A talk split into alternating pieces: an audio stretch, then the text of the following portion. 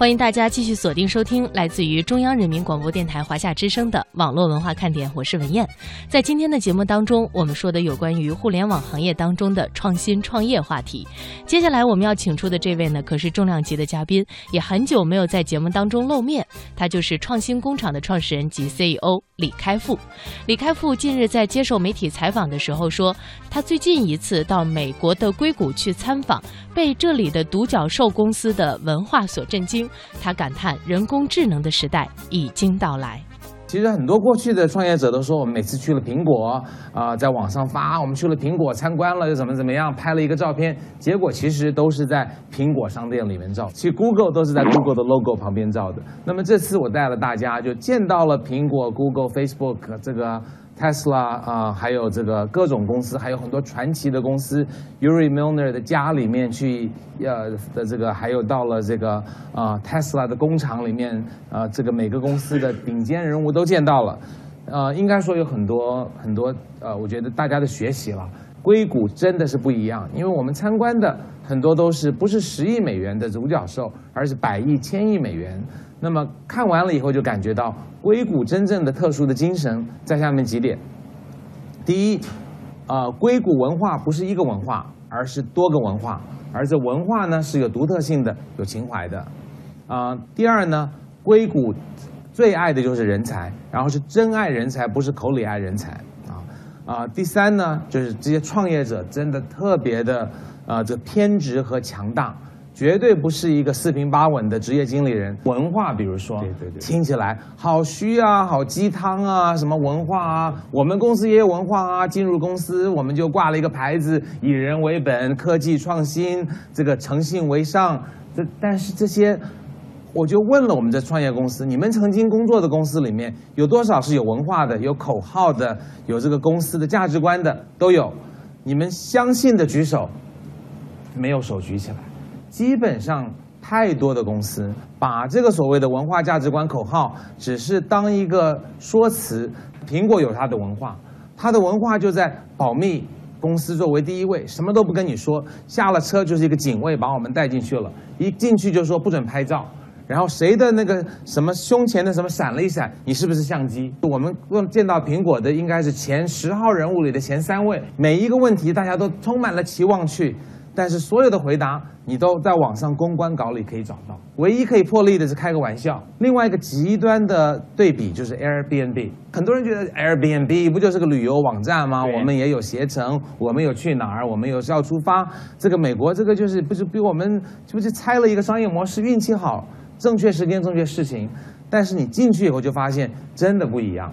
我们四十个人进去，他派了四个导游，四个员工放下工作来照顾我们。然后对我们无微不至的所有的问题，后来问他说：“你为什么派四个导游？”他说：“因为我们公司的文化就是要让给人宾至如归，做好主人的感这个感受啊！你们四十个人来，我们一个人讲解，你们三十个人听不见，我们不就没做到了吗？所以我们所有的事情要求自己做到。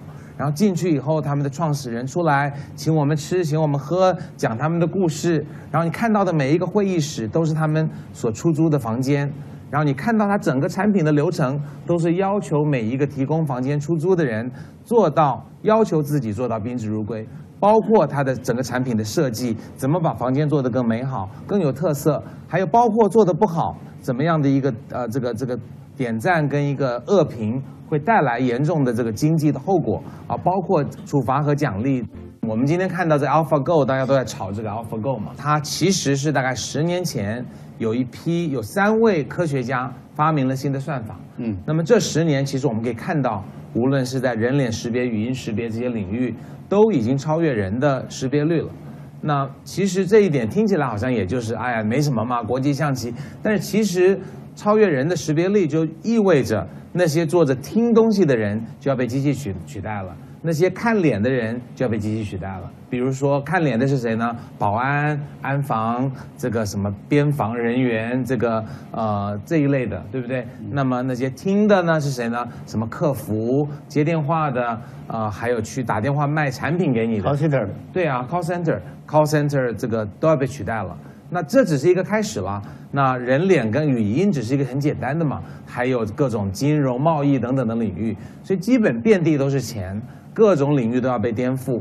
那么这一批机器学习的人呢，就开始淘金了，啊，他们自己创业也可以，在美国的这个 Google、Facebook、中国的 BAT 啊找工作也可以，或者是啊把传统公司啊解决各种问题的也有，啊，所以这些我们是是可以看到很多。最大的应用，比如说无人驾驶。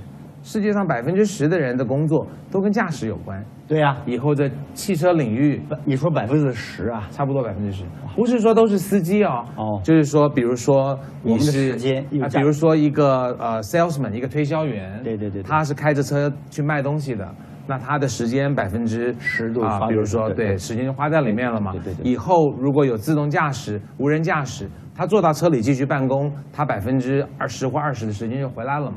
所以人生百分之十的时间，仅仅司机这一件事情就被释放了啊！那这个还有其实无无限的保安等等等等的，这这非常的多。那么这个领域呢，我觉得是仅仅刚刚开始啊，国内啊会很快的衔接。每一个领域都是一个颠覆传统互联网，而且是个双刃剑。你没产生一个伟大的公司，一个传统的公司可能就倒闭了；你没产生一个产生价值的机器人，一个人可能就失业了。这个对整整个社会影响是非常大的。我们可以看到的是，Google、Facebook、微软基本高薪抢人，因为人工智能的机器学习的专家太少，很少是吧？Google 实在太强大了，他把这个大脑拉出来做 Alphabet，所以在进入医疗各种金融领域之后，硅谷对他的担心是特别巨大的。你怎能保证每个员工都不会做坏事呢？你怎能保证每个事业部都不会做点什么事呢？还有机器一天太强大了，人管不住怎么办？现在他们真的是担心机器强大了，人管不住吗？有一很啊，我觉得有一大批人是这么。Elon Musk 作为代表嘛，啊，对对对对，他听说他的那个工厂里边都是机器人了，现在。他的工厂我们也去看了啊，基本人只是编程而已，啊，然后协调而已啊，但是他觉得那些机器还是人的奴隶嘛。他担心的是机器变聪明了，会思考了。机器现在不能做的事情有几件嘛？一个是。还不能自己复制自己，但是这可能很快就突破了。还有就是没有自我存在的意识，这个不知道还有多久。我是谁啊？我是谁？不会问我是谁？对，我从哪儿来？对，我到哪儿去？在下面你看，我知道我是谁啊？我的我为什么存在？然后我怎么让自己不消失？对，然后就有可能有那些科幻小说的问题了嘛？还有一个问题就是说，他还不会什么？还不会什么？还有一个不会创新，基本还是在一个框架上。我个人认为可能还有好几十年了，不用那么急。但是 Elon Musk 就跳出来说，这个 Google、Facebook、Microsoft 作恶的可能太多了，所以我们要把 AI 推向开源化。嗯哼，他做了一个 Open AI，这个公司也很有意思啊。所以他就觉得说，我们要让最聪明的人不要去 Google、Facebook、Microsoft 上班，来我们这儿，我们给他很好的薪水，然后我们拿出这个几十亿美元养着他们，让他们把做的东西分享给世界。但是做的时候呢，每一个 AI 的这个模块里面要放上这个保护的作用，所以它不会爆炸。他很担心，就是哪天核武器被发生了，在 Google、Facebook、Microsoft 手中失控了，他就他认为他要雇一批比他 Google、Facebook、Microsoft 还牛的人，然后放进这些半开源的东西，但是这些东西呢是会自我防止引爆、防止人类毁灭的。那这个很科幻。啊，我觉得 Elon Musk 真的相信，可能二十年之内，但是我真心是不相信。但是我觉得，实际上没人会知道嘛。这是一个技术的发展的速度，你相信这个基点的话，就有可能有可能更快。所以他还真的从 Google 挖了一大批人出来。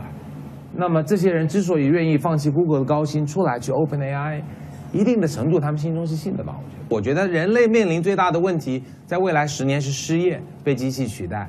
而不是机器真的是有了意识控制人类，啊，这个保安、司机、股票交易员、护士、律师的助手，这个房地产经纪人，百分之记者百分之九十都没工作了，我们人类怎么办啊？这个问题才是大的。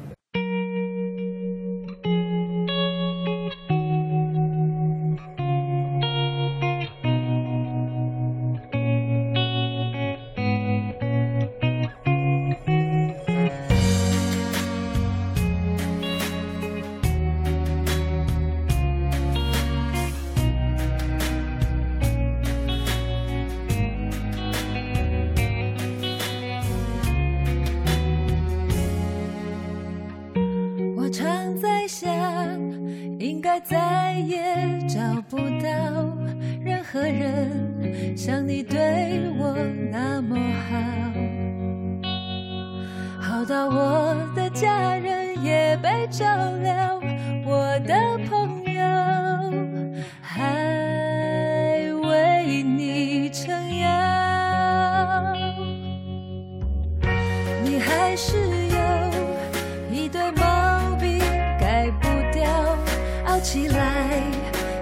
仙女都跳脚。可是人生完美的事太少，我们不能什么都想要。你是我最重要的决定，